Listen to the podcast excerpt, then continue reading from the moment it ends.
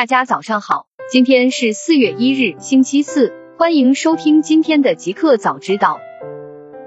刚发生，华为二零二零年营收达八千九百一十四亿元，消费者业务增速放缓。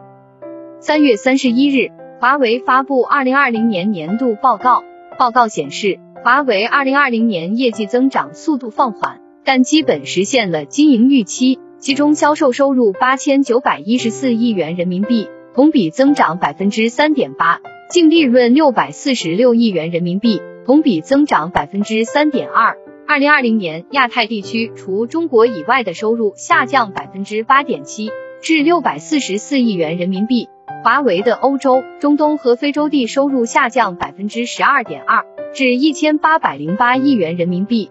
二零二零年。华为的运营商业务收入为三千零二十六亿元，同比增长百分之零点二。企业业务方面，华为二零二零年该项业务收入为一千零三亿元，同比增长达百分之二十三。而在消费者业务方面，因受到制裁影响，增幅放缓。二零二零年营收四千八百二十九亿元，增速为百分之三点三。在华为的三大业务中，消费者业务为华为贡献了最多的收入，占比百分之五十四点二。来源：界面新闻。消息称，字节跳动考虑将抖音在纽约或香港上市。三月三十一日消息，据媒体报道，两位知情人士表示，字节跳动正在就其短视频应用抖音在纽约或香港上市进行谈判。字节跳动此前曾考虑将抖音在香港进行独立 IPO。该公司还一直在考虑让其部分中国业务在香港或上海科创板上市，其中包括其新闻聚合网站今日头条。近日，张一鸣已经聘请小米公司集团前高级副总裁、国际部总裁周受资担任首席财务官，这引发了人们对这家社交媒体巨头计划上市的猜测。两年多前，周受资曾作为财务总监带领小米完成 IPO。为字节跳动引入一位经验丰富的首席财务官，可能有助于安抚投资者。据媒体去年十一月份报道，字节跳动始终在探索其包括抖音在内的某些业务在香港上市的计划。但其中一位知情人士说，张一鸣越来越有可能让他的整个公司上市。来源：腾讯科技。大公司。美 FCC 委员敦促加码打压华为、中兴。还扯上强迫劳动。据路透社消息，美国联邦通信委员会 FCC 共和党委员布伦丹塔尔当地时间三月三十日呼吁该机构采取新措施，宣称要确保禁止华为技术和中兴设备进入美国电信网络，以及确保没有有所谓强迫劳动生产的电子设备进入美国。路透社介绍称，FCC 去年通过一项规定。要求美国电信运营商若使用八十三亿美元的联邦政府资金购买了华为或中兴设备，就必须移除和更换。尽管如此，报道称运营商仍可通过个人资金购买华为或中兴设备。来源：环球网。iPhone 生产可能受到全球芯片短缺影响，但应该不会太严重。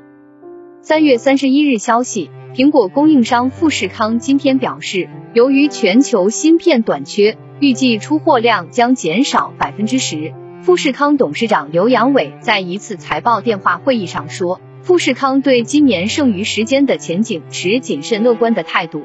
富士康负责苹果 iPhone 机型的大部分组装，也与其他公司合作，例如 Google 和 Microsoft。虽然没有具体提及苹果，但它是苹果的主要供应商。这也许表明，持续的芯片短缺最终将对苹果产生影响。虽然富士康称对很久以前获得的订单的影响相当有限。来源：泰媒体。微软获美军二百一十九亿美元合同，提供增强现实头戴装备。据报道，在过去两年中，微软公司和美国陆军合作，开发所谓集成视觉增强系统 IVAS 的原型产品。微软周三表示。美国陆军目前已经进入了该项目的产品生产阶段。微软研究人员季普曼在一篇官方博文中介绍说，微软提供的增强显示设备可以让美军士兵获得增强的周边情况感知，促进多种场景下的信息共享和决策活动。微软发言人表示，这一设备将在美国本土生产。值得一提的是，之前微软公司还从美国国防部获得了一个重要合同，及价值一百亿美元的 JEDI 云计算服务合同。微软意外击败了热门候选厂商亚马逊。不过，亚马逊对于国防部最终的竞标结果不满，已经提出了诉讼。另外，二零一八年，微软公司宣布获得了价值四点八亿美元的合同，为美国军方研制增强现实设备原型产品。这一合作引发了微软员工的不满，有九十四名员工进行了请愿，要求微软取消合同，停止开发任何的武器相关技术。来源：新浪科技。韩国监管机构以妨碍调查为由，对苹果韩国公司处以三亿韩元罚款。三月三十一日，据媒体报道，韩国企业监管机构周三表示，已决定将美国科技巨头苹果公司在韩国的子公司及其一名高管告上法庭，原因是他们妨碍了监管机构对不公平商业行为的调查。韩国公平贸易委员会 KFTC 还表示。计划对苹果韩国公司处以三亿韩元和二十六点五万美元的罚款，原因是苹果妨碍了该监管机构的相关调查。KFTC 对苹果韩国公司进行了调查，原因是该公司被指要求韩国三家移动运营商为其 iPhone 支付电视广告和保修服务的费用。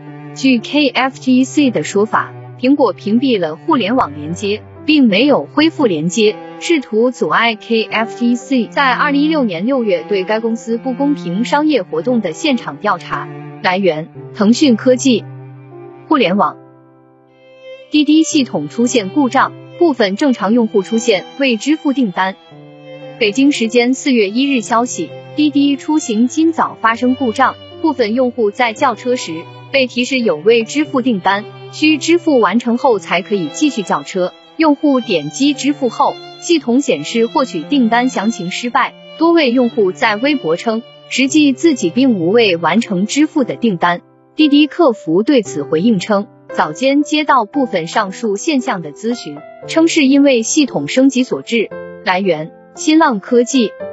京东将京东云和人工智能业务分拆给京东数科，总价值一百五十七亿元。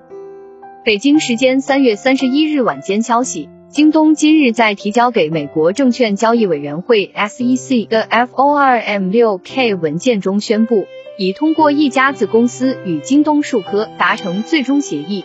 根据该协议，京东将向京东数科 JD Cloud AI 业务及特定资产，合计价值约为人民币一百五十七亿元。作为代价，京东数科已发行普通股作为交换。这项交易于二零二一年三月三十一日完成后，届时京东所持京东数科的股权将提高到约百分之四十二。京东表示，通过此次交易，该公司将继续专注于其核心竞争力和协同业务，以更好的为客户服务。而京东数科也将更好的为其业务伙伴提供一整套尖端技术服务。来源。新浪科技，特斯拉频频失控，副总裁陶林再次澄清原因。三月三十一日消息，近日，特斯拉对外事务副总裁陶林做客某访谈节目，面对失控质疑，他在节目中表示，特斯拉失控的比例很小，而车主踩错踏板的比例却很高。此言论遭到许多网友批评，认为这是特斯拉在推卸责任。今日。陶林在社交平台上回应称，视频中表达的意思是特斯拉故障比例是很低的，而不是说失控的概率很低。在同一访谈节目中，陶林还称，多数自燃是有原因的，车辆不会无缘无故自燃。陶林还解释道，特斯拉的自燃率在所有汽车里并不是很高。其实燃油车每天都有自燃事故，但大家可能不会太在意。面对特斯拉降价割韭菜的质疑，陶林表示，无论在哪一个时间点上，给消费者都是最优的价格。来源：凤凰网科技。快手起诉阿里云计算等公司不正当竞争，获赔八万元。三月三十一日下午消息，天眼查 APP 显示，三月三十日，北京快手科技有限公司与阿里巴巴云计算北京。有限公司等侵害商标权及不正当竞争纠纷一审民事判决书公开，案号为二零一九京零幺零八民初四万两千三百三十六号。原告为北京快手科技有限公司，被告为运城格瑞五金商贸有限公司、阿里巴巴云计算北京有限公司。快手公司发现，快手网红助手六六六快手网 www 六六六 x 点 com 擅自使用快手文字作为网站名称，并提供针对快手公司平台用户的虚假增加粉丝数量的付费服务。上述行为极易导致公众误认为该网站系快手公司所运营，侵害了快手公司的商标权的同时，构成不正当竞争。格瑞五金公司系涉案网站付费服务的收款方，阿里云计算公司系涉案网站的域名注册商。来源：新浪科技。新产品。APK 文件显示，三星 Galaxy Watch 4将放弃 Tizen，拥抱 Wear OS。三星智能手表似乎正计划放弃 Tizen，转而采用谷歌的 Wear OS 操作系统。该传言最早出现在二零一八年。现在另一份报告似乎证实了三星为其下一代智能手表从 Tizen 转向 Wear OS。Android Police 编辑 Max Weinbach 对最新版本的 Galaxy Wearable 应用进行了 APK 文件解析，发现三星准备推出运行谷歌 Wear OS 的 Galaxy Watch 4和 Galaxy Watch Active 4智能手表。新款手表预计将在二零二一年第二季度的某个时候推出，并不清楚为什么三星会从 Tizen 切换到 Wear OS，前者是一个更精致的平台，也许。这种转换是三星与谷歌合作加深的一部分，也许是因为 Tizen 缺乏足够的第三方应用和服务。来源：IT 之家。Realme 真我 GT Neo 发布，首发天玑一千二百处理器，售价一千七百九十九元起。三月三十一日下午消息，今日 Realme 举办线下发布会，推出 Realme 真我 GT Neo 手机，售价一千七百九十九元起。值得一提的是，真我 GT Neo 是首发 MTK 天玑一千二百处理器的手机。